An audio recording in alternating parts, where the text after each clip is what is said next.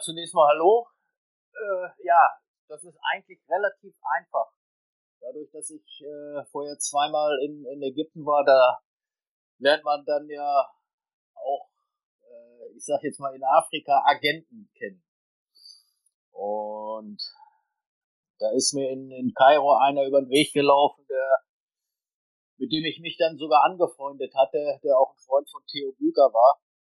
Und äh, ja, der hat sich dann 2008 im Dezember oder so plötzlich gemeldet und äh, hat gesagt, du pass auf, ich habe das und das Angebot da oder die Möglichkeit für dich äh, im Sudan. Äh, ja, wie sieht das aus? Und so habe ich gesagt, meine Situation ist, ist gerade wie folgt, bin hier in Saarbrücken seit einem halben Jahr, haben den Auftrag, äh, wieder aufzusteigen in die dritte Liga. Und haben mal gerade meinen, meinen Manager Wolfgang Bloß entlassen. Und keine Ahnung, kommt drauf an. Muss ich mir mal angucken, anhören. Na gut, und dann hat er halt äh, das so arrangiert, dass ich eben halt in den, in den Sudan geflogen bin. Kurz vor, vor Weihnachten. Um mir das davon vor Ort mal anzugucken und so weiter. Und äh, ja, so ist das eigentlich, eigentlich passiert. Also war dann auch eigentlich wieder so eine Abenteuergeschichte. Wie, wie gesagt, wir waren in Saarbrücken. Äh, ich war wieder zusammen mit meinem alten Manager aus Braunschweiger Zeiten, Wolfgang Bloß. Äh, nur zu dem Zeitpunkt, als ich ihm die Zugabe, Zugabe gegeben habe, hat Saarbrücken noch in der dritten Liga gespielt und der damals äh, am letzten Spieltag abgestiegen in die Regionalliga und äh, gut, standen da mehr oder weniger vor dem Nichts, mussten eine neue Mannschaft aufbauen und so weiter. Und ja, bin dann aber trotzdem da hingegangen, hat auch gut funktioniert. Äh, standen Weihnachten oben an erster Stelle. Äh, 14 Tage vorher wurde dann völlig aus dem Nichts heraus Wolfgang Bloß entlassen. Warum, wusste ich nicht. Und ja, mir hatte man gesagt, ich sollte beide Funktionen ausführen. Und dann habe ich gesagt, nee, das kann ich nicht, das will ich nicht. Und, äh, da, ich bin Trainer und ich bin kein, ja, kein, kein sportlicher Leiter, kein Manager. Zwei Aufgaben gleichzeitig, sage ich, das, das verträgt sich nicht. Ja, kam wieder, und dann kam wieder dieser Anruf da aus dem Sudan. Das war wieder, ja, so eine Möglichkeit halt, äh, wenn man so will, rechtzeitig, ja, wegzugehen oder so. Ja, ist ja immer so ein bisschen der Streit, ähm, den, den die Engländer ganz gerne suchen, die ja dann häufig ihre Trainer als, ja, Manager quasi einsetzen, die dann auch beides in Personalunion übernehmen, also den Trainerposten und den Managerposten, wohingegen das ja eigentlich im, im Rest der Welt oder zumindest in Europa in den Top-Ligen ähm, doch strikter getrennt ist. Ähm, sie ja. sind dann zu Al-Mereik Khartoum gewechselt. Was ist das für ein Verein? Ist das auch wieder so ein, so ein stärkerer Club mit einer großen Fanbase ähm, oder eher wieder so ein Arbeiterclub? Nee, das ist äh, im Sudan eine ganz große Nummer. Es gibt äh, im Sudan zwei, zwei absolute Top-Clubs. Das ist Al-Merich und Al-Hilal. So. Die beiden Clubs sind, die beiden Stadien sind, sage ich mal, Luftlinie 800 Meter voneinander entfernt, liegen im gleichen Stadtteil. Und man kann sagen, 50 Prozent des Sudans sind Hilal-Fans und 50 Merich-Fans das ist äh, ja eine, eine ganz, ganz heiße Nummer. Und wenn man zu einem der beiden Clubs äh, geht, dann wird halt verlangt, dass man Titel gewinnt. So. Und nichts anderes. Zweiter ist halt, äh, ja, verloren. Tschüss.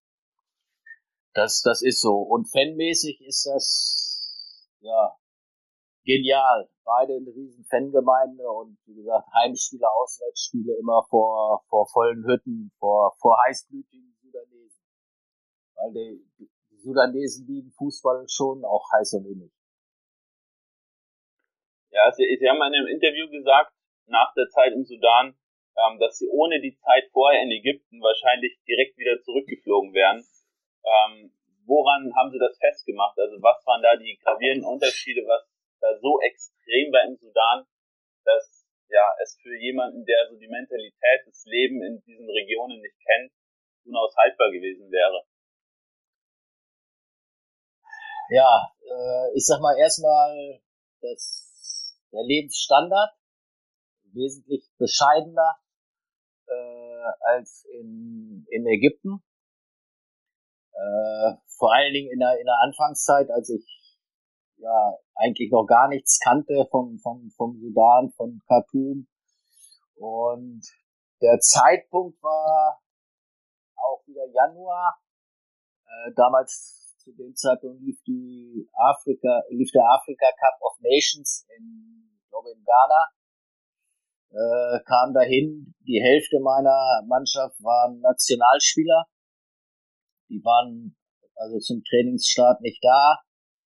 Dann die, das Stadion, sage ich jetzt mal, war eigentlich in Ordnung für afrikanische Verhältnisse. War gut, aber die sanitären Anlagen, Trainingsbedingungen, äh, das war, boah, das war wirklich schwer. Also das, um es mal ganz vorsichtig zu, zu formulieren. Also wir, wir haben dann drei, die ersten drei Wochen in so einem ehemaligen Polizeicamp verbracht in Khartoum, nahe des Nils gelegen. Und gut, dann musste ich, sag ich mal, vom, vom Trainersstaff musste ich halt alles übernehmen, was da war. Und äh, dann war es, also die Anfänge waren sehr schwer. Ich sag mal, die Unterbringung war eigentlich eine Katastrophe. Äh, manchmal war kein Wasser zum Duschen da. Äh, Essen war auch etwas anders kleine Umstellung. Und das, also das war schon hart. Habe ich gesagt, manchmal gesagt, was machst du hier eigentlich? Aber ich habe da mir immer so kleine Ziele gesetzt. Ich warte erstmal ab, bis alle da sind und das war ja absehbar und so weiter und dann schauen wir mal weiter. Und ja, das meinte ich damit ohne, ohne diese Gelassenheit, die ich in, in Ägypten kennengelernt hatte oder so, wäre ich wahrscheinlich gleich wieder abgehauen. Ja, kann ich mir durchaus vorstellen, hat man in Ägypten ja auch schon teilweise damit zu kämpfen, dass man eben kein Leitungswasser zum Beispiel konsumieren sollte. Ähm, und das ist natürlich im Sudan mit Sicherheit noch eine ganze Ecke schlimmer, zumal da ja auch immer wieder Bürgerkrieg herrscht. Was hat denn die Familie dazu gesagt, dass sie auf einmal in so ein äh, doch zerrüttetes Land ähm, dann gehen, um da wirklich als Trainer zu arbeiten? Naja gut, äh, ich sag jetzt mal, der, was den Bürgerkrieg angeht oder so, das war ja weit weg. Also das war ja, die, die Probleme waren ja immer nur im Süden. Damals war das Land ja noch ein, ein Land, war ja noch nicht geteilt. Und das heißt, in der, in der Stadt Khartoum, sage ich jetzt mal, war es, war es ruhig und eigentlich auch, ja, auch sicher. Zumindest habe ich mich nicht unsicher gefühlt oder so. Man konnte sich da, äh, wenn man wollte, schon frei bewegen. Äh, einzige Nachteil war nur, wenn du halt als Trainer von Al-Marich oder Al-Hilal äh, ich sag jetzt mal in die Stadt gehst oder so, dann äh, dauert das ungefähr zehn Sekunden und dann bist du eingekreist von hunderten von Leuten, weil die dann mit dir reden wollen. Ja. Und aber ansonsten, sage ich jetzt mal, habe ich mich da nicht nicht unsicher äh, gefühlt. Äh, es war auch so, ich weiß nicht, vielleicht hängt das auch mit dem Alter zusammen oder so. Also Im Nachhinein muss ich sagen, man hat da auch nicht so richtig intensiv drüber nachgedacht. Also heute wäre das sicherlich anders. Ja? ja, spannend. Also ich stelle es mir echt schwer vor, in so, in so ein Land dann auch zu gehen, äh, gerade weil ja die ganzen Umstände, die Sie gerade schon angesprochen haben. Ähm, und Sie haben ja auch selbst dann mal wirklich ja mit diesen Rebellen, mit diesen Bürgerkriegszuständen dort vor Ort auch zu tun gehabt. Und zwar wurden Sie äh, ja, Teil eines Rebellenangriffs. Ja, das war so, war gegen Ende der, der, der Halbserie. Wir hatten inzwischen äh, international äh, gespielt. War das letzte Spiel, war ein Rückspiel. Äh, ich weiß gar nicht mehr, wie der Gegner hieß. Auf jeden Fall war, der, war das Rückspiel äh, und danach war Nacht um Mitternacht, ein Uhr war schon mein Flieger gebucht für den Heimaturlaub, für die Sommerferien. Und wir waren in der Nähe des Stadions untergebracht in so einem kleinen Hostel. Und dann sind plötzlich nachmittags, sag ich mal, hörte man so Gewehrschüsse und sah, ja, Rauch aufsteigen. Und dann sind alle rausgelaufen, haben geguckt und dann haben wir gesagt, Mensch, da hinten ist doch die Richtung, wo unser Stadion liegt. Und naja, es war ein heilloses, heilloses Durcheinander, alles lief wild, äh, lief querbeet und jeder hatte sein Handy, sein Telefon dabei und alle haben telefoniert. Naja, um das abzukürzen, es war dann wirklich so, dass die Tage vorher schon Rebellen aus dem Süden, aus Südsudan, hatten versucht, nach Khartoum einzufallen. Sie wollten Richtung Regierungsgebäude. Also sie hätten sicherlich der zivilen Bevölkerung nichts getan. Äh, dieser Angriff wurde aber entdeckt und zerschlagen. Aber so 30, 40 haben sich dann doch wieder zusammengefunden und haben gesagt, okay, wir versuchen es nochmal alleine. So, und das ist eben halt äh, äh, dort, dort passiert. Und dann, ja, kam dann irgendwann dann der Anruf vom Präsidenten, wir sollten rein ins Haus, alles dicht machen, Licht aus, Strom abschalten und äh, hat uns so ungefähr gesagt, was passiert ist. Ja, und dann saßen wir da, keiner wusste, was, was Sache ist. Und dann, ja, was ist mit dem Spiel, findet statt, was ist mit dem Rückflug, geht das alles und so weiter. Und ja, plötzlich hat's dann gescheppert, dann Scheiben zerborsten und so. Gut, im Nachhinein haben wir dann halt gesehen, dass äh, ja so eine, wie heißen die? Äh, nicht, Hand, nicht Handgranaten. Die man so über die Schulter abschießt, diese Dinger. Ich komme jetzt nicht Ach so, drauf. Panzerfaust. Panzerfaust, genau. Ja. Äh, in der Nähe eingeschlagen hatte und äh, ja, sag mal, mit ein bisschen Pech hätte es auch anders ausgehen können. Und äh, das waren dann, also die Stunden waren wirklich unerträglich, weil es war dunkel, es war heiß, äh, weil die Klimaanlage lief nicht und mhm. ich bin dann, ja, irgendwann bin ich dann in meinem Zimmer eingeschlafen und bin dann ja, so gegen Mitternacht auch so von so einer freundlichen Gewehrspitze geweckt worden, die mich angetickt hat. Aber das war ein freundlicher, das gehörte zu den Guten. Weil unser Präsident hat dann gesagt, okay, Mitternacht holen wir die Mannschaft dann mit so einem Militärkonvoi aus Omdurman, das ist also der Stadtteil, wo Marie liegt und auch das Stadion, äh, die holen wir wieder zurück auf die andere Nilseite nach Khartoum in ein Hotel, da sind sie sicher. Ja, und das haben wir dann äh, gemacht und nur als wir dann mit dem Konvoi dann uns auf den Weg gemacht haben und ja, dann hast du erstmal das Ausmaß gesehen. Abgebrannte Jeeps, Leichen, auch Leichenteile. Äh, das war dann, ja, das war nicht, nicht sehr, sehr lustig. Und dann, ja, im Hotel war natürlich auch an Schlaf nicht zu denken, weil keiner wusste, ja, was, was passiert, ne? Und ja, nächsten Morgen war dann ganz früh, kam der Präsident wieder ins Hotel und inzwischen hatte sich auch der Staatspräsident zu Wort gemeldet und ja, das Spiel findet statt heute Abend 5 Uhr. Und hat gesagt, das kann nicht sein. Ich sag, ey, 5 Uhr, ich sag, da sind 50 Grad. Dann noch in, in Khartoum, also nicht in unserem eigenen Stadion, sondern in Khartoum auf, auf Kunstrasen. Ja, da sind dann auf dem Rasen auch gefühlte 40 Grad. Also, naja, um das abzusagen, wir haben gespielt, ne?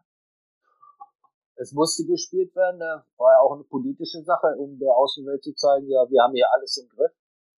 Und ja, Spiel ist auch gut ausgegangen. Wir haben 3-1 äh, gewonnen, hatten uns für die nächste Runde qualifiziert, nur sie haben die Flughäfen dicht gemacht. Ne? Ich konnte, konnte nicht nach Hause fliegen. Mhm. Aber auch da in dem Club, muss ich sagen, waren gute Leute. Und unser Mannschaftsbetreuer, der hat dann auch gleich gesagt, das war so ein ich sag jetzt mal so, so ein ja, arabischer Kalikalmund, figurmäßig. äh, ganz, ganz herzensguter Mensch. Und er hat schon gesagt, gesagt, Coach, mach dir keine Gedanken, ich habe deinen Fluch für 24 Stunden nach hinten verlegt. Und ja, ich sage aber, der Flughafen ist noch zu. Ja, sagt er, morgen früh machen die den wahrscheinlich wieder auf. Die gehen da auch ganz anders mit um. Ne? Unser eins ist da ein bisschen, ja. sage ich jetzt mal, nervöser, und, aber für die ist das, die sind da gelassen. Ne? Und, ja, und äh, wahrscheinlich auch wahrscheinlich auch ein bisschen abgestumpft durch die ja. Gewalt, die generell in dem Land schon vorherrscht, oder? Ja. Und, naja, auf Aber jeden Fall, ich konnte die Nacht auch nicht schlafen, der lag immer wach und dann vormittags war der Flughafen dann auch auf. Man hörte die Fl Flugzeuge starten und landen aber es dauerte ja noch Stunden bis Mitternacht, bis ich fliegen konnte. Ne? Und ich bin in dem Hotel bald bekloppt geworden und dann habe ich irgendwann 8 Uhr oder so habe ich dann meinen Freund Mustafa angerufen. Ich sag, komm Mustafa, sag ich, bring mich zum Flughafen. Und dann sagt er, bist du wahnsinnig, der Flieger geht erst um eins. Ja, sag, ist mir egal, sag ich, da warte lieber fünf Stunden da, da fühle ich mich einfach besser. Ja gut, sagt der Coach.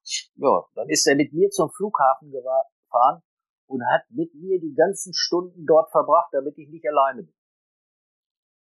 Bis der Flieger abgehoben ist. Und dann habe ich auch gedacht, weil ich hatte inzwischen auch 48 Stunden nicht geschlafen, okay, wenn der vielleicht hochgeht, ich hatte Business Class, vielleicht kann ich fünf Stunden oder so im, im Flieger schlafen, aber das ging auch nicht. Und ja, meine Frau hat mich dann halt hier in Hannover abgeholt vom Flughafen nach Hause, ganz kurz gesprochen, habe mich aufs Sofa gesetzt und dann bin ich umgefallen, eingeschlafen und habe anderthalb Tage geschlafen. ah. Ja, schwierige, schwierige Erlebnisse kann ich mir vorstellen, dass man, dass man da schwer damit umgehen kann, jetzt gerade als, als Europäer, als Zentraleuropäer, wo man sowas halt überhaupt nicht kennt, überhaupt nicht damit konfrontiert wurde. Aber war auch nur einmal, dass sie sowas dort erlebt haben, oder? Haben sie öfters mal mit so nein. diesen ganzen Kriegszuständen zu tun? Nein, nein, da, ansonsten gar nichts damit gar nichts damit zu tun gehabt. Ne? Aber wie gesagt, wenn das sind ja wirklich Extremsituationen und es war ja schon so, dass wir also durchaus in Lebensgefahr geschwebt haben. Ne? Nur wir wussten es halt nicht so richtig oder hätten es auch nicht vorstellen können. Aber komischerweise war es dann bei mir zum Beispiel, ich, ich war dann aber ja total ruhig. Also ich habe da keine Panik gekriegt oder so. Ne? Wahrscheinlich auch aus dem Gefühl heraus, dass ich wusste, egal was ich sage oder was ich tue oder wie ich mich verhalte, ich werde eh nichts verändern. Ich habe keine Chance. Ich habe nur eine Chance, ich muss warten. Ja, und ja, so ist das. Gott sei Dank ist ja dann auch alles, alles gut ausgegangen und aber ja, war dann schon hm, ja, Schock. Ja, aber was war's schon, aber es hat dann zu Hause auch, habe ich dann drei, vier Tage gebraucht oder so, dann war das vergessen hat dann auch, war dann auch im telefonischen Kontakt und dann war für mich auch klar, dass ich nach den drei Wochen wieder, wieder äh, rüberfliege, weil wir ja auch international gespielt haben und, und die Truppe war eine tolle Riege.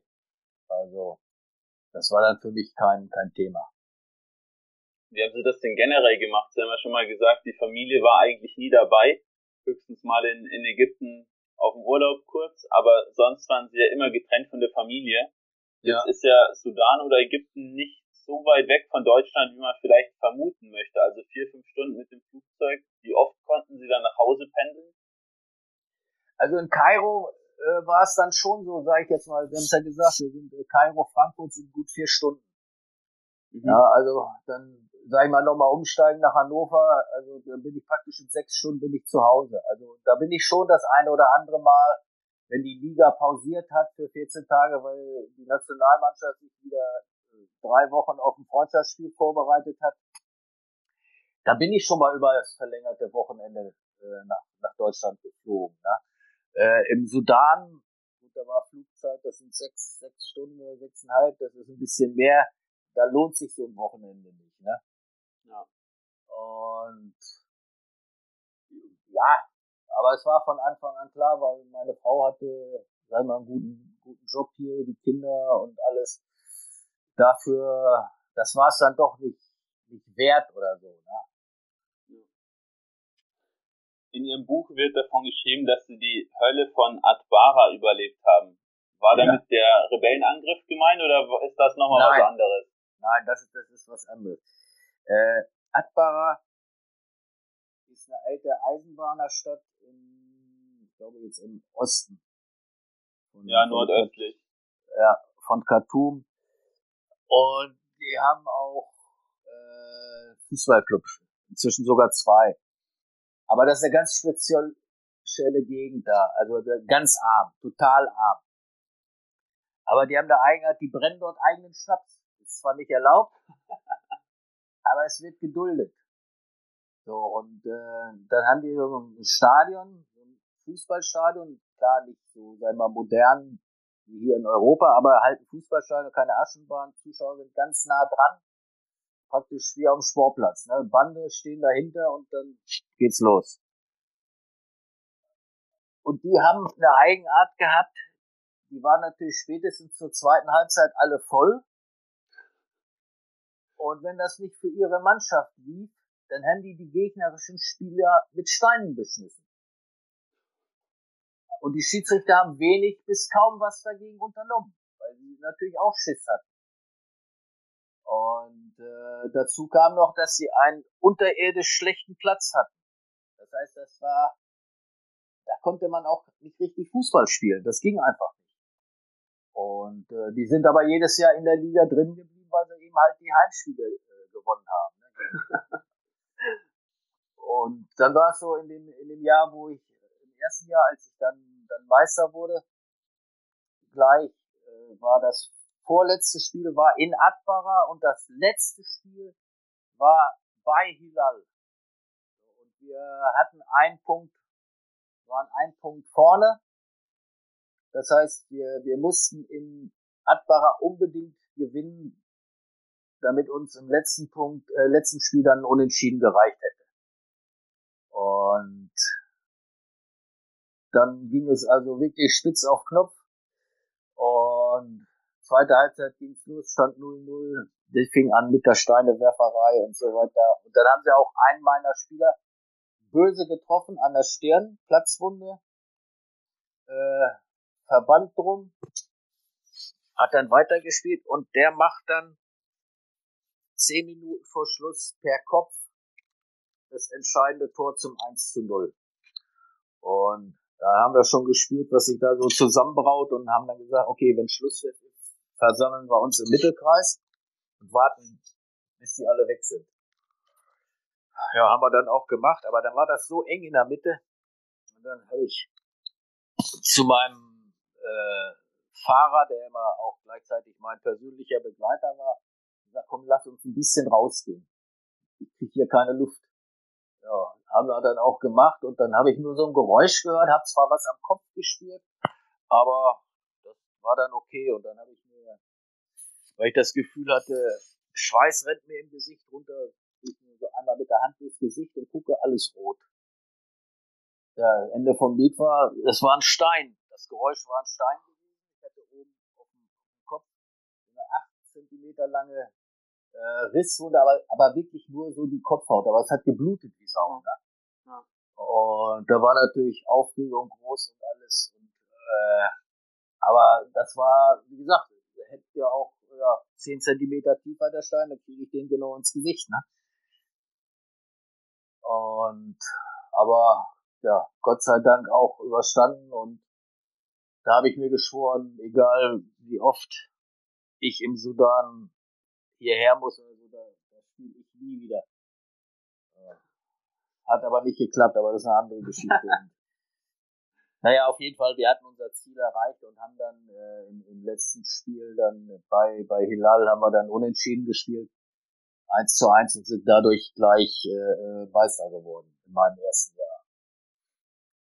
Ja, sie haben ja insgesamt fünf Titel im Sudan geholt, zweimal das Double auch mit ihrem Verein. Ja. Ähm, als, wo, wo sie es gerade schon so ein bisschen angeteasert haben, was war denn bei ihren zwei weiteren Stationen, äh, auch nochmal bei El Merreik, ähm, wo sie dann wieder in Asbara spielen mussten? Was ist dann da vorgefallen? War es dann da wieder genauso? Nee, da, das war, äh, war dann, sage ich mal, äh, ruhiger. Danach ja auch eine Zeit dazwischen, nicht viel, aber äh, dann sind die auch öfter mal bestraft worden von, vom Verband dann doch, dass sie keine Heimspiele austragen durften, wenn das nicht bessert. Und dann hatten sie inzwischen auch, ich sag jetzt mal, neuen Kunstrasenplatz. Zwar unterirdischer Qualität, aber war weitem besser als das, was vorher da war. Und äh, von daher, äh, ja, war das Gewinn dort dann etwas, etwas einfacher. Sie haben gerade schon angesprochen, dass Sie dort ja illegalerweise Schnaps gebrannt haben. Eigentlich ist Alkohol im Sudan ja auch verboten und einer ja. ihrer Spieler wurde ja auch mal betrunken erwischt und dann zu 40 Peitschenhieben verurteilt. Also wie, ja, kann es sein, dass die einen auf der einen Seite sich mit, mit Schnaps zuschütten und der andere Peitschenhiebe aushalten muss? Ja, das ist eine Geschichte, die, die ist nie so ganz aufgeklärt worden. Also, verdächtig ist, es ist passiert, er ist angehalten worden nachts und das war vor, vor einem Spiel, glaube ich, sogar gegen Hilal. Und er hat mit Sicherheit, das war ein Nigerianer, war ein ausländischer Spieler, ein, ein Weltklasse-Spieler, ein Superspieler. Äh, und wie gesagt, es konnte nie aufgeklärt werden, aber es hätte auch sein können, dass er angeschwärzt worden ist und gar nichts, äh, gar kein Alkohol getrunken hat. Er selber hat mir gesagt, er hat nichts getrunken. Ja. Und ich bin mir auch, auch sicher, also ich weiß es eigentlich auch, also diese Peitschenhiebe oder so hat, hat er wahrscheinlich nicht gekriegt. Ja, dann, sag ich mal, dann gehen die in so einen Raum, da ist dann nur der Spieler und einer oder ein Peitscher, ja, aber der haut dann nur auf den Tisch. Aber der Schein muss gewartet. Ja, klingt alles stark danach, dass da auch ziemlich viel über, äh, ja, ziemlich viel mit Korruption abläuft, dass dann da eben, ja, vielleicht der, der Polizist vom gegnerischen Verein Fan war und dann versucht hat, eben euren Spieler damit auch zu beeinflussen. Ähm, welches, welche Rolle spielt aus? Ist nicht auszuschließen. Ja. Welche Rolle spielt die Korruption denn im Sudan generell? Also ich muss ganz, also fairerweise muss ich sagen, jetzt so was, was Fußball angeht und so weiter, äh, habe ich also da jetzt nichts, nichts von, von geschwört oder so. Ich sage jetzt mal so die Spiele und das alles, das äh, war eigentlich war alles okay oder so. Das ist auch alles ja regulär abgelaufen was dann im Hintergrund da gemauschelt wurde oder wird oder so, das kann man vielleicht erahnen, aber, aber ja, das, das werden wir nie ergründen können. Ja, spannend. Äh, wie war, wie war denn generell der Fußball dort? Also wie kann man den einordnen, auch im Vergleich zu den vorherigen Stationen in Ägypten, auch in der Türkei, in Deutschland? Was ist da ungefähr für ein Spielniveau angesiedelt? Also ich sag jetzt mal so, die beiden Top-Vereine hier, Al-Hilal und Marit oder so, wenn wir mal gucken, die kommen auch immer in den afrikanischen Wettbewerben relativ weit, ne? Und das sind schon, schon gute, gute Mannschaften. Also wir haben ja dann, das war, glaube ich, bei meiner zweiten Station oder so, haben wir ja auch mal ein Freundschaftsspiel gemacht, oder drei Freundschaftsspiele in, in, in, in Katar gegen Bayern München seinerzeit äh, haben wir 2-0 verloren. Gut, ich sage jetzt mal, wir hätten auch 5-0 verlieren können, ja. Und aber ein Tor zu schießen hatten wir keine Chance, aber wir haben, wir haben eine gute Defensivleistung gebracht. Wir haben gegen, gegen Salzburg haben wir 4-1 verloren und gegen ja, das noch Zenit St. Petersburg, glaube ich, 3-0. Aber das ist ja schon, sagen wir, fast europäische Spitzenklasse, ne? Aber die spielen schon, spielen schon guten Ball. So ist das nicht, ne? Aber ist halt auch alles viel mit, mit, mit Emotionen, ne? So, ist zu verstehen auch und spielen guten Ball, haben gute Spiele, alles gut, ne? aber Emotion spielt halt immer eine Rolle und ja, Disziplin teilweise, wenn mal was dazwischen kommt, was nicht gerade geplant ist, äh, da sind ich sag jetzt mal auch im, im, im Sudan oder so, rein von den sportlichen Qualitäten oder auch, ja, Äthiopien oder so, wären schon Spieler, die das Zeug hätten, aber es, äh, aber das würde jetzt immer vom Thema abschweifen. Da muss man ein bisschen Geduld haben, man muss sich um sie kümmern, sie langsam aufbauen, ne? Und das, das ist ja nicht unbedingt hier, hier gegeben. Ja, ein Beispiel haben Sie mir im Vorgespräch schon mal erzählt, und zwar als Sie wieder zurück nach Aachen gekommen sind, nach dem ersten Engagement im Sudan, ähm, haben Sie Aachen trainiert und haben dann Endurance Idahor, ähm, einen ja. Probespieler, einen Stürmer aus dem Sudan, auch nach Aachen gelotst, um da eben auch mal mitzutrainieren, auch mal, ja, um zu zeigen, dass das Spiel auch Aachen weiterhelfen könnte. Ähm, wie ging es denn mit ihm weiter? Er ist dann ja auch kurz drauf verstorben, als er wieder im Sudan war. Ja, ja, ja, den, den hatte er. Ja, das, das, das war eine Granate. Also ich sag mal, der, das ist so diese Kategorie, wenn Sie sich angucken, zum Beispiel Mainz 05 hat ja auch äh, Mateta oder so, ne? Mhm. Gut, Mateta ist jetzt, glaube ich, Franzose, wenn ich ja. richtig info, ne? Aber das ist so dieses, dieses Kaliber, der hatte absolut das Zeug, der hat auch total überzeugt. Und äh, wir haben es deshalb nicht gemacht oder so, weil äh, es war kein Geld da, ne? So, und dann ist der arme Kerl, der ist ja dann zurückgeflogen und äh, ja, ich glaube, weiß nicht, eine Woche später oder so hatten die Meisterschaftsspiel und da ist er ja während des Spiels äh, zusammengebrochen und auf dem Spielfeld gestorben, ne? Tragische Geschichte. Ja, ab, absolut. Also ich war wir hatten zu dem Zeitpunkt mit, mit Aachen gerade, war letztes Spiel vor Weihnachten in Duisburg 2-0 gewonnen und auf der Rückfahrt im Bus habe ich diese SMS gekriegt. Also ich war, war total fertig, ne, weil ich, klar, ich kannte ihn, ich, kannte seine Frau, er hatte zwei kleine Söhne, die kannte ich alle, seine Familie, also, und, und der war topfit, der hat nicht geraucht, der hat nichts getrunken, nichts, gar nichts, ne. Äh, weiß der Teufel und aber man ist auch bis heute nicht genau geklärt worden, was das jetzt genau war. Ja, ist ganz interessant, was ich im Vorfeld in der Recherche festgestellt habe, und zwar in, in diversen Aachen-Blogs gab es ähm, einige Fürsprecher, die ihre Idee, da auch Spieler aus Ägypten, aus dem Sudan zu holen, äh, total gelobt haben, aber auch äh, einiges an Kritik. Wie haben Sie das so mitbekommen? Wurden Sie da auch mal persönlich öffentlich dafür kritisiert, dass sie solche Spieler in den Verein holen wollten? Nein, in Aachen nicht. Ich hatte in Aachen eigentlich, äh, muss ich sagen, war auch eine tolle Zeit, äh, ein sehr gutes Verhältnis da auch mit den Fans. Äh, da diesbezüglich ist dann nie, bin ich nie drauf an, angesprochen worden.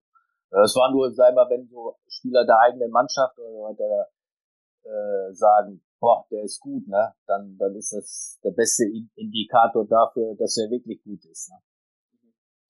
Und, aber wie gesagt, das war, aber es ist ja grundsätzlich so, Sie können es ja auch hier, sag ich mal, kaum verkaufen, wenn Sie jemanden aus dem, aus Äthiopien holen oder aus dem Sudan oder aus, aus Ägypten oder so. Ägypten ist vielleicht eine andere Geschichte durch, aber da würde dann wahrscheinlich wieder, vielleicht jeder denken, ja, das ist jetzt ein zweiter Mohammed Salah. Ja. Äh, aber der könnte noch so gut sein und nur wenn der dann, sage ich jetzt mal, vielleicht nur 500.000 kostet, dann wird dir hier gesagt, ja, kann ja nicht sein, ist ja viel zu billig, wie soll der gut sein? Sie sind dann nach der Zeit in Aachen wieder zu Almerich zurückgewechselt. Wie kam es dazu? Haben haben Sie dann ja Sie so stark vermisst, dass Sie sie aus Aachen da wieder weggelotst haben? Ja, ich habe, äh, wie gesagt, ich bin ja beim ersten Mal dahin und bin ja auf Anhieb, habe ich ja auf Anhieb das, äh, das, das Double gewonnen. Und wir sind im Afrika Cup äh, in der letzten Gruppenphase, da waren nur noch zwei Gruppen über, äh, Zweiter geworden. Das heißt also, wenn Sie wollen, in dem Wettbewerb Dritter geworden. Das heißt also sportlich mega erfolgreich. Aber ich hatte den Präsidenten, das war ein lieber, netter Kerl, der war ein bisschen jünger als ich. Aber er war ein Alpha-Tier, ich auch ein Alpha-Tier, äh, haben uns privat sehr gut verstanden, aber er dachte auch immer, er würde Fußball verstehen, aber das hat er nicht. Ja, also ich habe ihn dann auch mal sagen lassen, so abends oder die Nacht vorm nächsten Spiel oder so, ich sag, ja, dann schreib du mir doch mal die Aufstellung auf, wie würdest du denn spielen? Ja gucke ich auf den Zettel und, und ja, ich sage, da muss dann morgen Vormittag aber nochmal zum sudanesischen Fußballverband und einen neuen Antrag stellen. Ja, was denn? Ja, ich hast 13 aufgeschrieben. Ja. So, und, und äh, der, der war dann, der wusste genau, wenn ich da bin, dann ich mal, war, war Erfolg da, aber und ich habe es dann beim ersten Mal habe ich auch darauf angelegt, dass sie mich dann, äh, ich sag jetzt mal, rausschmeißen. Ja, weil ich, ich hatte oder war nicht bereit, da zwei Monate äh, Penalty zu zahlen. Und das hat auch geklappt. Ja, nur dann, ja, es nicht lange gedauert oder so, dann sind sie ja wieder angekommen. Ja, nach dem zweiten Wechsel nach, nach, nach in den Sudan äh, ging es dann in ein ganz neues Land weiter, und zwar zu St. George nach Äthiopien. Ja. Ähm, da auch wieder zu Beginn die Frage, kam da auch wieder der Kontakt über einen ägyptischen Berater zustande oder wie ja, kam der Wechsel in dem Fall zustande? Der kam irgendwie, ich habe das nicht mehr so ganz im Kopf, das war irgendwie jemand aus Deutschland. Ich bin mit dem da zusammen hingeflogen. Äh, aber die wollten mich nicht unbedingt als Trainer haben. Also die haben das, das muss ich sagen, das war sehr professionell. Die haben uns also die haben mich da fast eine Woche eingeladen.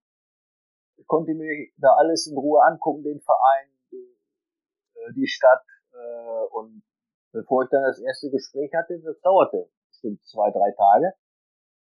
Also das war, war sehr, sehr angenehm. Und dann der Höhepunkt war, als ich dann dem Präsidenten gegenüber saß, habe ich ihn dann auch gefragt, ich sage, was erwarten Sie von mir?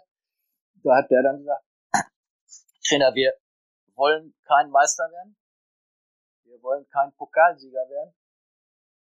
Was wir brauchen, wir brauchen ganz einfach mal, dass wir über die Gruppen oder in die, in die Gruppenphase eines internationalen Wettbewerbs kommen. Entweder Champions League oder äh, Confederation Cup.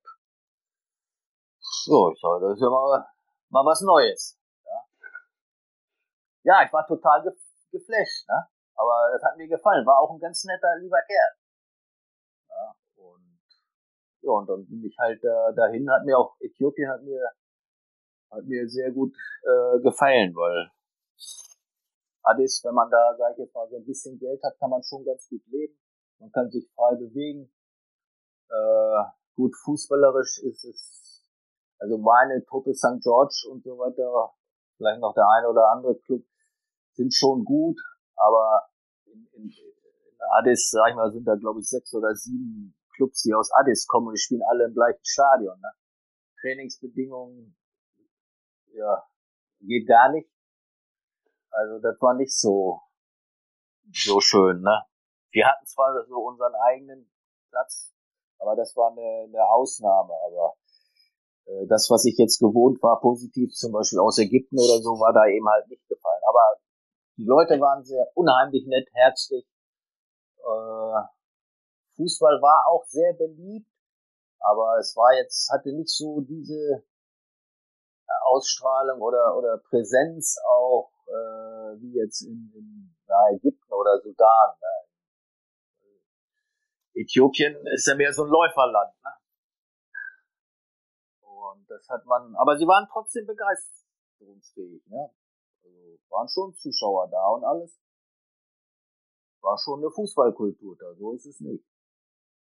Aber glauben Sie, dass genau das der Problem, das Problem ist, warum Äthiopien jetzt auch auf internationaler Ebene mit der Fußballnationalmannschaft nicht so wirklich was reißt, weil man eben mit den ganzen Läufern, mit den Marathonläufern, den Langstreckenläufern da eine recht starke Konkurrenz hat, sage ich mal? Ich denke, dass beide, beide äh, nebeneinander äh, existieren können. Nicht, aber es fehlt da einfach, sage ich jetzt mal, an, an, an Struktur, an Trainingsmöglichkeiten und und und.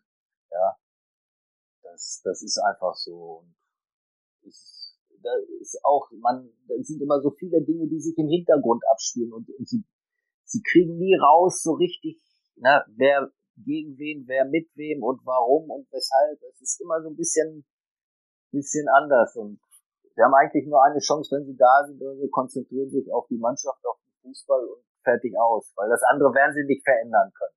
Ja, auch wenn sie dann mit Leuten sprechen und sagen, ja, recht und toll und alles. Aber sie machen es trotzdem.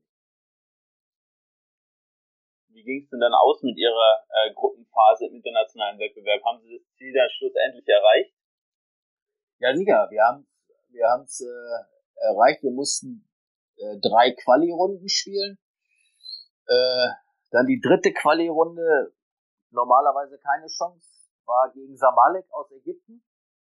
So, da sind wir, sage ich jetzt mal, ausgeschieden, aber nur durch zwei Unentschieden. Wir haben in Ägypten das erste Spiel haben wir 1-1 gespielt und in Addis haben wir 2-2 gespielt. Und durch die Auswärtsregelung ist halt Samalek in die Gruppenphase der Champions League eingezogen. Aber wir hatten dann noch eine weitere Chance, auch wieder gegen eine Mannschaft aus Ägypten, gegen Envy, äh, ein weiteres Quali-Spiel zu spielen. Äh, Lockout-System für die Gruppenphase im Confederation Cup. Und äh, dann haben wir zu Hause in Addis haben wir sie 2-0 geschlagen und Ägypten haben wir 3-1 verloren, aber waren qualifiziert für die, für die Gruppenphase. Und damit war das Ziel erreicht. Ja, super spannend. Wie ging es dann in der Gruppenphase weiter? Äh, wir haben, ich bin in der Gruppenphase, als wir in der Gruppenphase waren, bin ich ja weg, da bin ich ja wieder zurück in den Sudan. Äh, ich glaube, wir hatten das hatten wir, glaube ich, verloren in Tunesien. Und dann haben wir zu Hause, glaube, zwei Spiele gewonnen. Ich weiß das, das war gegen eine tunesische Mannschaft haben wir verloren, ich glaube in, in, in Sus. Und dann haben wir aber äh, gegen eine Truppe aus Mali, aus Bamako, äh, haben wir haben wir gewonnen. Sowohl zu Hause als auch dort. Klingt ja nicht schlecht und danach ging es eben, wie Sie gerade schon gesagt haben, nochmal zurück nach El Merey. Ähm, quasi der dritte Anlauf und ja. Äh, zwischen, zwischen diesen ganzen, ähm, zwischen diesen ganzen Vereinswechseln, den ganzen ja, neuen Clubs, alten Clubs, ähm, haben sie ja, wie Sie gerade schon, schon angekündigt haben, einige ja, sehr spannende Reisen in recht abgelegene Länder Afrikas erlebt. Ähm, da haben sie mit Sicherheit die ein oder andere Anekdote im Kopf. Da fällt mir zum Beispiel ähm, die Geschichte aus Kigali in Ruanda ein. Also Sie meinen das mit der Nachspielzeit? Ja, das, das war, mit der Nachspielzeit. ja, ja, das war äh, mit Ara Contractors erste Runde. Äh, also Lockout-System. Da haben wir zuerst in Kairo gespielt, haben 2-0 geführt bis zur 91., 92. und dann macht der Torwart einen Riesenfehler. Gegentor 2-1. Alle todtraurig in Ägypten weil wir waren eigentlich schon ausgeschieden. Und aber gut, mit dem 0-0 äh, oder jedem Unentschieden waren wir ja, wären wir ja weitergehen. Und nur wir sind da hingekommen nach Kigali. Das erste Mal, ich war insgesamt dreimal in Ruanda. Äh, da habe ich den Platz gesehen, da habe ich gesagt, das darf nicht wahr sein. Wenn sie an dem einen Tor standen, haben sie das andere Tor erstens nur zur Hälfte gesehen von der Höhe her. Das heißt also, da war ein riesen Berg in der Mitte. Dann waren die auch noch ein bisschen versetzt. Und im Strafraum, sage ich jetzt mal, waren vereinzelt Grasbüschel zu finden und das übrige Feld war roter Sand. Also da war mit Fußball ging da gar nichts. Und dementsprechend hatte ich meine Mannschaft da auch eingestellt. Ich sag, ey, laden dicht. Von hinten nur lange Bälle, ein, zwei hinterher. Vielleicht haben wir Glück, fällt uns wieder für die Füße und keinen Strafraum kommen lassen.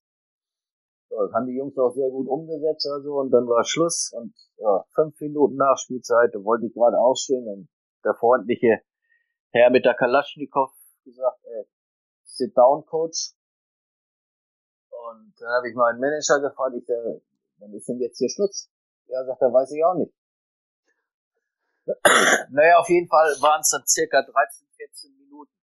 Aber ich glaube, der Schiri hat auch nur deshalb abgepfiffen, weil da die Sonne hinter der Wellblechtribüne untergegangen ist.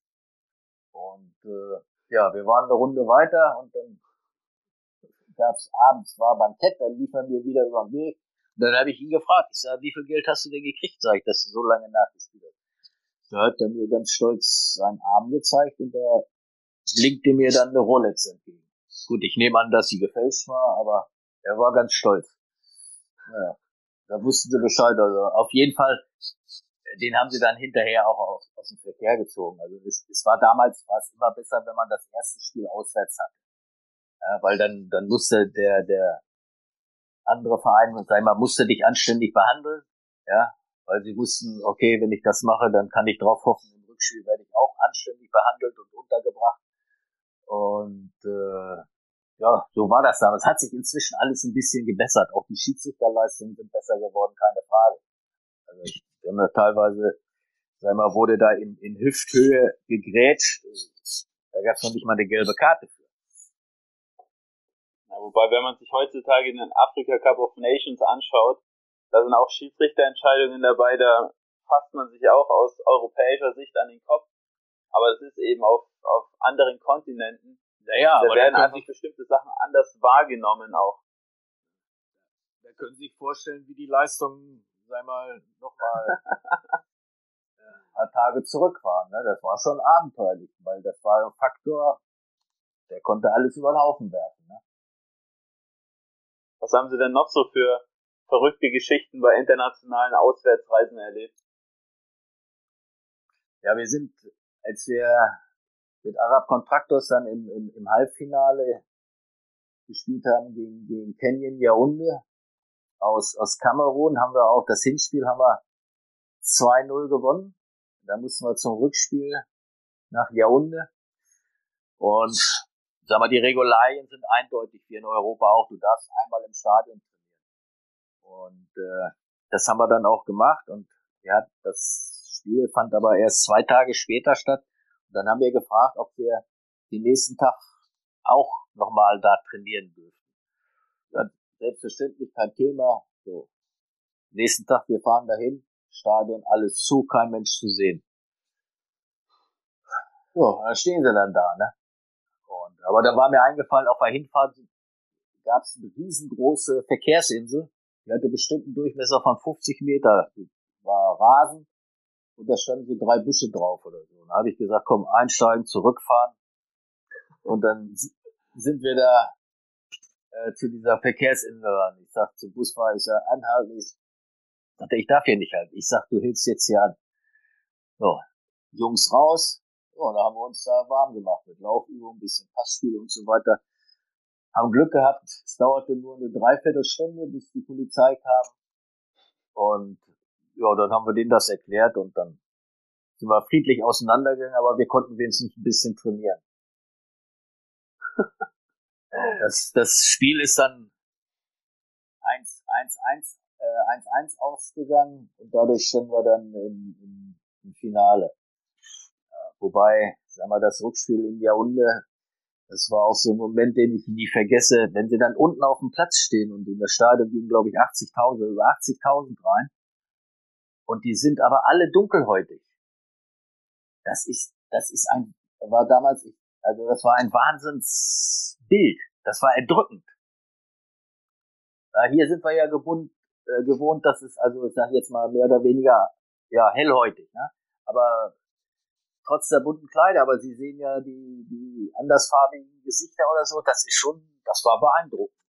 Äh, muss ich sagen. Also dieses Bild werde ich nie vergessen. Ja, und in diesen Ländern, da ja, wird Fußball ja auch so nochmal noch mal anders ein bisschen zelebriert. Also gerade nochmal, um auf den Afrika Cup of Nations zu sprechen zu kommen, ähm, gerade diese, diese Länder aus Westafrika, auch aus dem Süden Afrikas, äh, da ist ja immer gefühlt eine Party auf den Rängen ja, die, die, äh, wie soll ich sagen, die, die genießen das, ne? Ja. Die, die feiern da. Ist, ich sag mal, vielleicht vergleichbar so ähnlich wie in Amerika mit dem Football. Die gehen da ja auch nur hin, weil wir vorher Grillpartys machen. Ja? ja? Und, aber es ist schon, ist schon toll. Bevor sie dann nach Envy gewechselt sind, ähm, waren sie, wie ich gerade schon angesprochen habe, ja nochmal bei Al-Merreikh. Ähm, sie haben dann ja, im Nachgang gesagt, die Zeit im Sudan hat sie aufgefressen. Nach, nach Derby-Niederlagen lebt man extrem gefährlich. Ähm, war der Sudan ja, im Rückblick somit die unangenehmste und ja, schwierigste Zeit in ihrer Trainerlaufbahn? Nee, eigentlich nicht. Mit dem Aufhören. Also erstmal habe ich Gott sei Dank, ich habe kein Derby verloren. Äh, aber es hat unheimlich viel Energie und Kraft gekostet durch, durch die Lebensumstände. Also ich habe im Sudan, habe ich im Schnitt immer so vier, fünf Kilo abgenommen, äh, weil es ganz einfach so heiß, heiß ist. Äh, unheimlich viel getrunken, bestimmt am Tag, sage ich jetzt mal, zwischen fünf und sieben Liter Wasser, wenig gegessen, ja, uh, und dann können Sie sich ja ausrechnen, dann nehmen Sie ja unweigerlich ab. Und äh, das, das meinte ich damit, also dass, wenn Sie da so lange sind, äh, das ist dann schon, schon hart. Ja, spannend. Ähm, wieso gingen Sie dann nochmal zurück nach Ägypten? War das Kapitel nicht eigentlich nach der Zeit bei El Masri schon so ein bisschen beendet oder gab es dann da den nächsten Verein, den Sie aus der Krise führen mussten?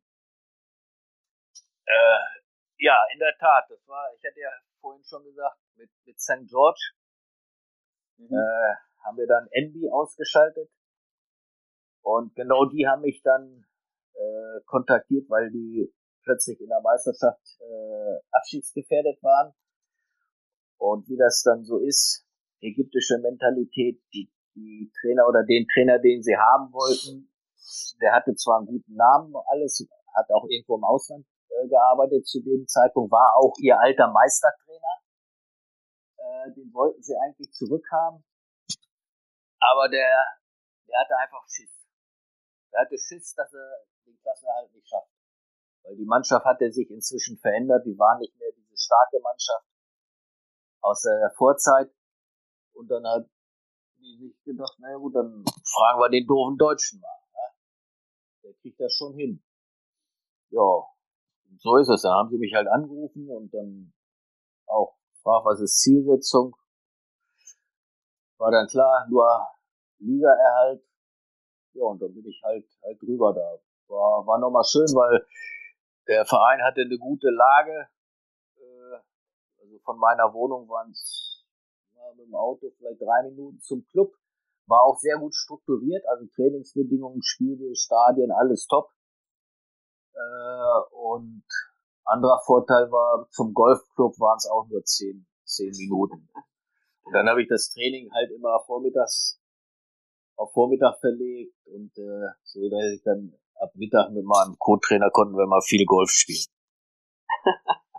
Aber Saisonziel ist erreicht worden. Einen ja, Tag vor, vor, vor Ende der Saison äh, haben wir dann die Klassenerhalt dann sicher gemacht. Das ist auch spannend. In Europa würde einem sowas ja direkt negativ ausgelegt werden, wenn man dann trainieren geht auf dem Golfplatz. Ähm, selbst wenn man dann das ja, Ziel erreicht, was einem gesteckt wurde, und da sieht man ja schon, dass in, in diesen Ländern die, ja, die Herangehensweise einfach ganz anders ist. Sobald man eben macht, was von einem gefordert wird, fallen die ganzen anderen Sachen unter den Tisch und damit kann super gelebt werden, weil das Ganze einfach so ein bisschen entspannter und weniger spießig ist, sage ich mal. Ja gut, also ich bin ja jetzt nach Envy nicht gegangen. Ich wusste ja vorher nicht, dass der Golfplatz da oder dass da ein Golfplatz in der Nähe liegt. Also wir haben schon unseren Job gemacht oder so.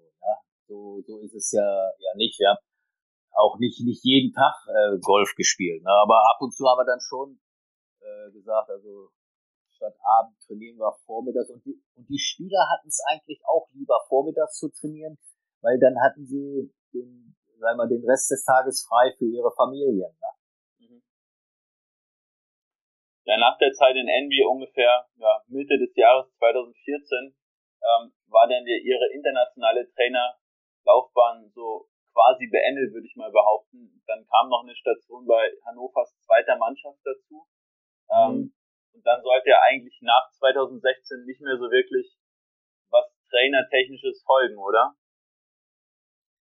Nee, es, Äh, jein. Also ursprünglich, äh, ich wollte eigentlich dann, wie gesagt, äh, zu, zu 96 ins Nachwuchsleistungszentrum. Das hat auch funktioniert, äh, weil äh, Dieter Schatzschneider mich angesprochen hatte seinerzeit. gesagt, Mensch, das wäre doch was für dich und so weiter. Äh, war, war auch gut, hat auch Spaß gemacht. Nur leider hatte 96 zu dem Zeitpunkt Manager äh, Martin Bader, der, ja, ich sag mal so, der war nicht so prickelnd. Äh, der wollte nur Leute aus seinem Umfeld um sich haben. Und äh, deshalb hat er ja, nach einem Jahr wurde ich dann, dann freigestellt, obwohl wir alle Saisonziele erreicht hatten mit den Jungs. Äh, aber es war okay. Eigentlich, das war so mein Ding, hätte ich vielleicht gesagt, okay, ich arbeite da nochmal vielleicht vier, fünf Jahre. Ja, aber gut, hat, hat nicht sollen sein. Aber ist, ist okay, wer weiß, wozu es äh, gut ist. Sonst hätte ich vielleicht ja nicht nochmal ein Jahr China erlebt. Genau, damit äh, kommen wir fast schon zum Ende mit dem China-Abenteuer. Ähm, ja, nicht als Trainer an sich von der Mannschaft, was ja auch der ein oder andere Europäer in den letzten Jahren gemacht hat, sondern in der Fußballschule waren Sie da richtig? Naja, es war äh, ja, nein. Äh, es war so, ich bin da hingekommen, äh, eigentlich durch die Fußballschule des VfL Wolfsburg unter der Leitung von Roy Präger. Weil Roy und ich kannten uns aus meiner Wolfsburger Zeit, weil Roy war damals so im Herbst seiner Karriere, hat auch oft bei mir gespielt. Und wir sind auch heute noch befreundet. Und er hatte mich mal angerufen und sagt, Mensch, sagt er, hast du nicht Lust, da ab und zu mal mitmachen? Aber nur die großen Reisen, sagt er, nach Mexiko, Spanien, China und so weiter. Ich sag, okay, gebongt. Und deshalb war ich vorher schon mit der Fußballschule, ich glaube, dreimal in China gewesen. Und dann plötzlich hat der VfL, haben die irgendwie eine Kooperation gehabt mit der Uni von der Sportuniversität Peking. Und dann hat der VfL mich gefragt, könntest du dir vorstellen, da vielleicht für ein Jahr hinzugehen? Und da habe ich gesagt, äh, ups, für ein Jahr? Ich sage, ja, aber in welcher Funktion? Und was? Und wo? Ja, dann haben sie mir das erklärt und, und ja, sie suchten praktisch einen Trainer für die Herrenmannschaft, einen für die Damenmannschaft und einen technischen Direktor. So. Und ich sollte dieser technische Direktor sein. Aber wie das so ist beim Chinesen, so richtig komplette ja, Informationen, alles gab's halt nicht.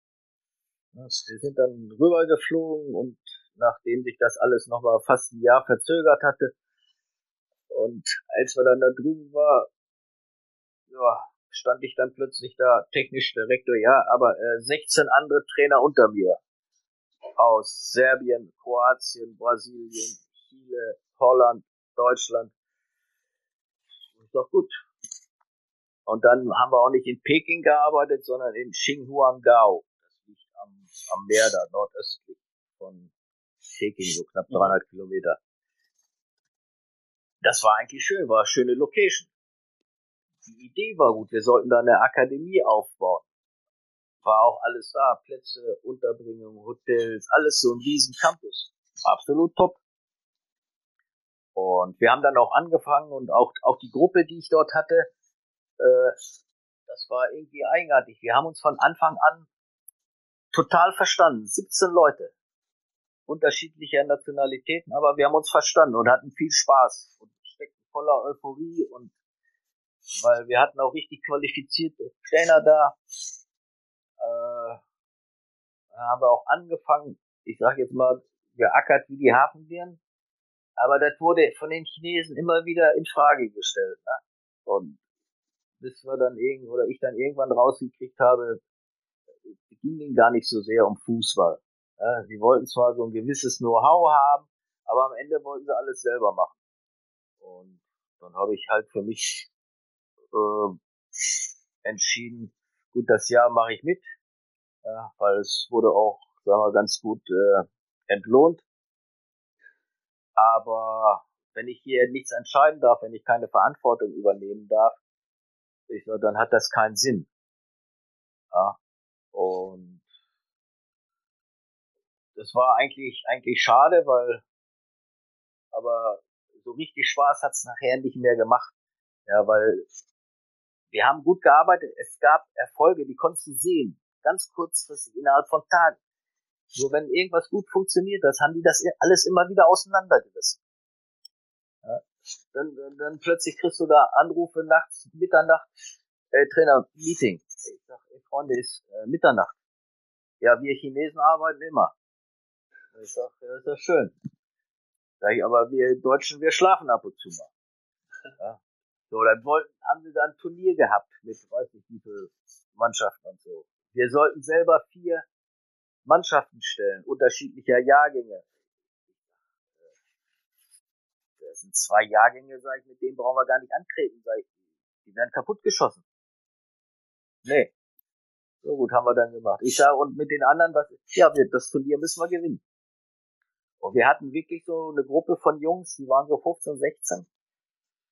Äh, und dann habe ich gesagt, ich sage, ich stelle eine Bedingung, sage ich, ich suche den Trainer aus, ich entscheide, welche Jungs er trainiert und es wird so trainiert, wie wir das für richtig halten und ihr mischt euch nicht ein. Und jeder Wunsch, den ich habe bezüglich dieser Mannschaft und Trainer wird erfüllt, ohne Wenn und Aber. Da haben sie gesagt, ist okay. So, dann konnte der Trainer mit denen trainieren, wirklich 14 Tage Vorbereitung. Alles super und der gewinnt das Turnier auch noch. So, und dann habe ich hinterher, haben wir uns dann hingesetzt, gesagt, so könnte es auch in Zukunft weitergehen.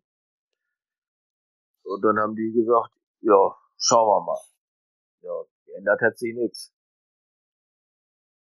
Also. Wahnsinn. Wo, woran also liegt das? Glauben Sie, ich, liegt das ich, an, an der Mentalität oder? Also ich sag jetzt mal, die, die, die Kinder und Jugendlichen sind nicht das Problem. Die können sie genauso trainieren wie hier. Das liegt ganz mhm. einfach, es ist eine andere Kultur, es ist ein anderes System. Äh, die, die Kinder beziehungsweise auch die Eltern stehen unter großem Druck auch. Also es wird sehr viel Wert auf die Schule, auf die aus, schulische Ausbildung ge, äh, gelegt. Ja, weil können sich vorstellen, in dem Land ist es schwer, sag ich mal, an gute Posten ranzukommen, wo man gut verdienen kann. Äh, es ist dieses Gesamtbild und deshalb sage ich, Fußball und China passt nicht so richtig. Ja, weil so eigene Lösungen finden, eigene Verantwortung übernehmen, kreativ zu sein, das ist nicht so ihr Ding. Und Nein. deshalb glaube glaub ich, im, im, im, so was Mannschaftssport angeht, gerade Fußball, äh, da werden, das, das wird sich auch in der Zukunft nicht groß ändern. Und, und ihre Super League da, wenn sich da die Spieler angucken, ja, alles was mit Fußball zu tun hat, wird ja von den Aus, Ausländern da reingebracht, ja. Also der chinesische Spieler ist ja eigentlich, das sind ja alles Blaupausen. Ja, spannend. Also ich, ich kann mir das auch gut vorstellen, so wie Sie es gerade gesagt haben, dass einfach dieser dieser Drill, der mit den kleinen Kindern dann passiert, einfach ja, eher mal eine Liegestütze mehr zu machen, als dann mal einen Übersteiger zu üben zum Beispiel. Ähm, ja, ist halt die, halt das, was die kennen Problem zum Beispiel, die kennen zum Beispiel, sag mal, Pause kennen die gar nicht. Mhm. Äh, dass man, wenn man trainiert, sich erholen muss. Ne? Das, das kennen die nicht immer drauf, drauf, drauf, mehr, mehr, mehr. Und Spaß. Also die, die Verantwortlichen haben nicht verstanden, weil im ersten Monat habe ich selber auch noch eine Mannschaft trainiert. Ansonsten war ich ja nur da für die anderen Trainer zuständig. Die konnten nicht verstehen, dass die Kiddies, nachdem sie nach zwei, drei Tagen ihre Scheu abgelegt haben, dass sie beim Training Spaß hatten, dass sie gelacht haben und sich aufs Training nächsten Tag gefreut haben. Das konnten die nicht verstehen. Ja? Und aber wie gesagt, ich, ich fand dieses Jahr fand ich fand ich toll, äh, war eine super Erfahrung. Unterm Strich auch sage ich jetzt mal für mich durchaus positive Erfahrung, aber dadurch äh, verstehe ich aber auch wieder jetzt hier auch was so politische Dinge angeht einige Sachen eher und, und besser als ja manch anderer hier. Ja, sie haben da halt zwei extreme Kontraste erlebt. In Afrika, wo der Fußball wirklich geliebt wird, und in Asien, also in China im Speziellen, wo man das Gefühl hat, der Fußball wird den Leuten aufgezwungen, weil man sieht, ja, das ist hier der Sport der Welt. Da müssen wir gut drin sein, das ist unser eigenes Selbstverständnis. Ähm, aber ja, da fehlt einfach Know-how, da fehlt einfach dieses ganze, dieses ganze Konstrukt, was man sich jetzt eben versucht mit Geld und mit ausländischen Trainern ja. Zu erkaufen, aber das hilft halt dann trotzdem nichts, wenn ja die Trainer wieder weg sind und sich dann am Ende nichts geändert hat. So sieht's aus. Ich weiß nicht, wie weit das gediehen ist, aber ich weiß, Jahr, als ich da war, waren sie auch auf so einem Trip. Sie wollten mit Eishockey, wollten die das auch machen. Und da war hier Wayne Gretzky war auf so einer Promotion-Tour. Ich habe durch Zufall mal abends im Fernsehen habe ich so ein Interview mit ihm gesehen. Äh, er hat natürlich auf Englisch geantwortet und deshalb konnte ich auch ungefähr wissen, was der Chinese ihn gefragt hat, aufgrund der Antworten. Auf jeden Fall, der hat dem genau das gleiche erzählt über Eishockey, was ich beziehungsweise wir denen über Fußball erzählt haben. Äh, weil der Chinese so gedacht nach dem Motto, oh, machen wir mal schnell Eishocky. Ja, wenn Wayne Gretzky hier eine Promotion-Tour macht, dann können wir bei der nächsten Olympiade vielleicht eine Goldmedaille. Und der hat zum Schluss hat er die dermaßen auf den Pott gesetzt und hat gesagt, denkt nicht mal dran. Ihr müsst erstmal eine Eishockey-Kultur schaffen. Dann braucht ihr ausländische Trainer. Dann müsst ihr Spieler ausbilden, braucht ihr eine Liga und, und, und. Und in zehn Jahren vielleicht, sagt wenn es gut läuft, könnt ihr vielleicht mal dran denken. Und äh, als ich das gehört habe, ich habe, wie gesagt, abends vor dem Fernseher im Bett gelegen, habe ich gesagt, alles gut und bin fröhlich eingeschlafen. Gut, jetzt haben wir so Ihre Station in zwei, ihre ganzen Stationen in zwei Folgen ähm, mal ordentlich durchgekaut. Ähm, zum Abschluss haben wir noch ein paar Fragen, die auch von unserer Community gekommen sind, unter anderem. Ähm, und zwar eine, die hat sich vorhin schon kurz angerissen, und zwar welche Station sie am meisten gefordert hat und welche Station sie am meisten gefördert hat. Also was war, war mit am lehrreichsten und was war mit am schwersten? Gut, am lehrreichsten muss man sagen, sicherlich also jetzt nur Ausland oder, oder auch Deutschland? Nur, nur Ausland am besten. Nur Ausland. Ja gut, am Lehrreisen muss man sagen, sicherlich äh, die, die erste. Ja, vielleicht hat die erste Station sogar beides erfüllt. Mhm. Ja, wobei wir das, ich habe das nicht als Last empfunden, im Gegenteil. Also das hat unheimlich Spaß gemacht. Es hat mich zwar, war eine Herausforderung, aber es hat mich sehr viel gelehrt und äh, ich habe davon auch profitiert dann bei den weiteren Stationen. Was war denn so der Punkt, wo Sie sagen, den Sie am meisten mitgenommen haben aus den Auslandsstationen? Also war es irgendwie das Zufriedensein mit dem Leben in Deutschland oder war es ja mehr die Freude am, am Reisen neuer Länder? Was war so der Punkt, den Sie am meisten quasi mitgenommen haben aus, aus diesen ganzen Auslandsstationen? Also zum einen dadurch, äh, dass ich in, in Afrika ja auch Champions League gespielt habe und auch Confederation Cup und ich weiß es nicht genau, aber ich schätze mal so in 35 oder 40 Ländern habe ich ja gespielt. Man ist dann immer nur kurz da, aber man kriegt schon so einen kurzen Eindruck von den jeweiligen Ländern mit. Und sicherlich auch mehr oder eher mehr positive als negative Seiten. Aber wenn man dann wieder zurückkommt nach Deutschland, jeder, der hier meckert, ja, der soll bitte nach Afrika gehen und sich das angucken. Der soll sich angucken. Also wir leben hier wirklich sehr, sehr gut. Im Moment haben wir eine schlechte Zeit, keine Frage. Ja.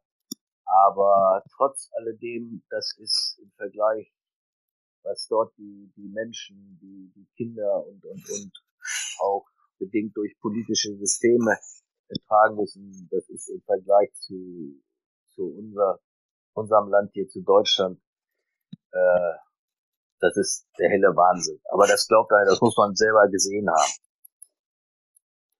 Ja, definitiv. Und dazu kommen sämtlichen Ländern ja auch noch einige Krankheiten, die hier ja gar nicht so vorkommen, die den Leuten das Leben dort von Haus aus schon mal schwerer machen. Da ist äh, Corona jetzt nur, nur eine von vielen. Ähm, Sie haben es im Sudan selbst erlebt mit einer Malaria-Infektion. Ähm, vielleicht da noch ein, zwei Worte dazu. Wie, wie war es da auch im Sudan, dann sich in ärztliche Behandlung zu begeben? Mit Sicherheit auch nicht ganz so angenehm, wie es hier der Fall gewesen wäre. Naja, also erstmal war es ja so, dass, dass äh, Malaya, sage ich jetzt mal, gut, ich habe sie mir im Sudan geholt, aber ausgebrochen ist sie dann in, in Tunesien bei einem äh, internationalen Spielen. Äh, nur da brauchte ich ja noch nicht mal, sage ich jetzt mal, ins Krankenhaus. Ich bin in, in Sus mit unserem Mannschaftsarzt, der wirklich auch sehr gut ausgebildet war, sind wir einfach äh, in so eine Station gefahren, äh, weil die kennen sich mit äh, Malaria aus. Bluttropfen, Blut abgezappt, kurz, kurzer Test, nach zehn Minuten Ergebnis ist Malaria. Und dann wussten die ganz genau, das gibt die, diese Tablettenkur über drei Tage, äh, dann nimmst du die und, und dann ist gut. Ja. Von daher, ich habe mich nicht gut gefühlt oder ich habe mich schlecht gefühlt, habe vielleicht auch ein bisschen gelitten, aber im Vergleich zu, wenn du die richtige Malaria kriegst oder, oder andere Geschichten, andere Krankheiten oder so, ist das ja noch, sage ich jetzt mal, in An- und Abführung eine bekömmliche Sache. Trotzdem nicht gut war, ne? Aber äh, von daher, wie Sie schon sagten oder so, was wir hier haben, das ist einfach, ja, es ist wirklich unermesslich, ja, im Vergleich zu teilweise um und Zuständen in, in äh, Afrika immer noch. Ja. Jetzt haben wir einige Auslandsstationen bei Ihnen durchgekaut. In Deutschland ist Ihnen der richtig große Wurf als Trainer verwehrt geblieben. Äh, sind Sie da traurig im Nachhinein drüber, dass Sie nicht auch in Deutschland Erfolge feiern konnten, auch mal langfristig Bundesliga-Trainer wurden? Oder sind Sie mit dem Weg, den Sie eingeschlagen haben, kann ich mir zumindest durchaus vorstellen, äh, mehr als zufrieden. Also ich bin mit dem, mit dem Weg, den ich eingeschlagen habe, Schrägstrich musste, weil man kann es sich ja nicht immer aussuchen, habe ich ja, gleich zu Anfang auch gesagt, man kann es nicht immer planen. Es gibt ganz wenige Trainer, die das können. Ich sage jetzt mal, wie zum Beispiel vielleicht Julian Nagelsmann, der kann es planen. Äh, aber ich, ich habe sieben Titel geholt. Gut, haben nicht alle mitgekriegt. Aber damit kann ich leben. Ja. Für Deutschland hätte ich mir schon äh, gewünscht, sage ich jetzt mal, mehr Anerkennung oder mehr Chancen bekommen zu haben, weil äh, ich sage jetzt mal, egal wo ich war, na, mit, mit Braunschweig aufgestiegen in die, in die zweite Liga, in Aachen meinen Job gemacht. Damals war Hannover 96, meinen Job gemacht. Aber auch hier wieder, ne, es fehlt man braucht da auch so, so, so ein Pfännchen Glück, vielleicht ein Fürsprecher äh, und, und, und. Aber von daher, ich bin da jetzt nicht äh, irgendwie böse. Es gab mal eine Zeit, da war ich darüber ein bisschen, ja, schon, ja, enttäuscht kann man schon sagen. Aber inzwischen, ja, wenn man älter wird, wird man ja auch weiser und gelassener. Von daher, ist, alles, ist alles gut. Wenn ich jetzt zum Beispiel das, das Lachen meiner Enkelkinder sehe, dann sage ich, ey, was soll's. Ja, kann ich durchaus nachvollziehen. Und im Vergleich zu vielen anderen Trainern haben sie eben auch so einiges an Lebenserfahrung mitgemacht. Und gerade in einem Job wie dem Fußball, ähm, da bin ich auch absolut der Meinung, wenn man da in so einer, in so einer Branche drin ist, die quasi das Ausland recht einfach möglich macht als Arbeitsstation, ähm, dann ist es auch schade, wenn man sowas dann überhaupt nicht wahrnimmt weil die ganzen Erlebnisse, die sie da ja, gesammelt haben, ob positiv oder negativ, die kann ihnen dann einfach auch niemand mehr nehmen. Absolut, da haben Sie zu 100 äh, Prozent recht. Aber nochmal, ich, ich bin so, wie es gelaufen ist, zufrieden und wenn ich, äh, sag mal, nochmal die Chance hätte, gewisse Entscheidungen zu treffen, dann würde ich die Entscheidung immer wieder genauso treffen. Und außerdem wurden sie 2017 als einer der ja, drei Fußballbotschafter Deutschlands ausgezeichnet. Da genau. hat dann nicht, nicht zum Titel, sage ich mal, gereicht. Ähm, nicht wie in Afrika. Ähm, aber dafür, ja, zumindest da mal so eine, eine Ehrung quasi wahrzunehmen, ist ja mit Sicherheit auch äh, vom, vom DFB auch noch dazu. Mit Sicherheit auch was, was einen schon stolz macht. Ja, der DFB hat ja eigentlich wenig damit äh, zu tun. Trotzdem war, sag ich mal, die, diese Veranstaltung, wenn die, äh, die in Berlin stattfindet, äh, im Auswärtigen Amt, wo dann die drei Erstplatzierten, sage ich jetzt mal, eingeladen werden, ist schon eine beeindruckende Geschichte. Und äh, als ich dann gehört habe, dass ich da äh, nominiert war, muss ich sagen, war ich auch äh, sehr, sehr stolz. Äh, und der, der Gewinner, sage ich jetzt mal, der hat es auch verdient. Wobei meine Frau gesagt hat, äh, ich finde, du hättest es verdient gehabt. Und ich ihr da eigentlich nur bei äh, muss. Deshalb bin ich aber nicht, nicht böse oder neidisch auf denjenigen, der gewonnen hat, um das mal klarzustellen. Prima. Dann würde ich sagen, zum Abschluss ähm, dürfen Sie noch mal eine verrückte Geschichte aus Afrika erzählen, die wir bisher noch nicht gehört haben, ähm, bevor wir Sie dann auch quasi in den Feierabend entlassen nach zwei wirklich super spannenden Folgen. Eine Geschichte, Okay. Äh, auch Halbfinale Arab Contractors in Yaounde. Äh, wir sind um Mitternacht angekommen. Tolles Hotel, fünf Sterne. Muss man sagen, wenn wir gereist sind, die Hotels waren allererster Klasse. Äh, kommen um Mitternacht an. Mannschaft geht nochmal hoch, um sich ein bisschen frisch zu machen, weil ich gesagt habe, okay, danach essen wir noch zusammen und dann gehen wir schlafen. Ich auch kurz aufs Zimmer, wieder runter in den großen Essenssaal und da ist mein Mannschaftsarzt schon da damals ungefähr das gleiche Alter wie ich, ganz feiner Kerl mit viel menschlicher Wärme und Fachwissen ausgestattet. Aber tigert so aufgeregt durch den Saal. Ich sag, doch, was ist los? Und er sagt, alles gut. Ich sag, komm, sag ich, wir kennen uns jetzt so lange, du hast doch was auf dem Herzen. Na gut, da warst du auch oben auf dem Zimmer? Ich sag, ja. Warst du auch im Badezimmer? Äh, ja. Äh, hast du da auch so ein Schälchen mit Kondomen? Ich sag, ja, habe ich gesehen. Ich sag, aber warum fragst du? Bei dir auch? Ja, ja, bei mir auch. Ja, und? Äh, kann ich deine auch haben? Du willst meine auch haben? Ich sag, wozu? Sag ich, wenn ich das richtig äh, weiß, sag ich, bist du doch äh, ne, Muslim. Ja, sagt er, ja, aber äh, wir sind da nicht in Ägypten, wir sind im Ausland, dann sieht Allah das nicht. Ist doch gut, wenn das so ist, dann bringe ich sie dir morgen zum Frühstück mit.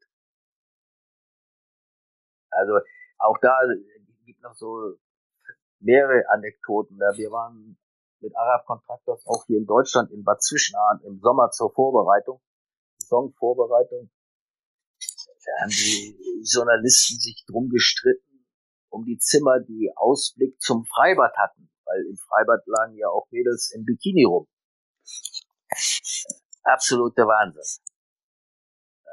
Also es gibt ja nur Anekdoten, vielleicht sollte ich da auch noch mal ein Buch schreiben lassen. Ja, gerne. Also ich würde es mir definitiv kaufen. Ähm, wirklich super spannende Einblicke, die sie uns gewährt haben in ja den doch recht untypischen Weg eines Trainers in Afrika. Ähm, ja, freut mich auf jeden Fall, dass sie sich die Zeit so lange genommen haben, uns da ein bisschen dran teilhaben zu lassen. Ähm, und wenn Folge gibt, oder beziehungsweise wenn es ein Buch über ihre Anekdoten gibt, dann sprechen wir definitiv nochmal wieder. Dann können sie uns ihre Lieblingsanekdoten da nochmal in eigenen Worten selbst vorlesen und erzählen. Okay, ich werde sie auf jeden Fall unterrichten. Aber ich muss auch Danke sagen, hat mir wirklich äh, sehr viel Spaß gemacht. Prima. Dann hoffen wir, euch hat es allen gefallen. Ähm, gerne auch in Amazon das Buch über Michael Krüger ähm, euch mal bestellen, euch mal durchlesen. Da sind noch viel mehr Anekdoten drin, wie wir jetzt in unseren zwei Podcast-Folgen zusammenfassen konnten. Bis dahin, bis zur nächsten Folge wünschen wir euch auf jeden Fall mal ähm, eine gute Zeit und wir hören uns. Bis dann, ciao, ciao, bleibt gesund.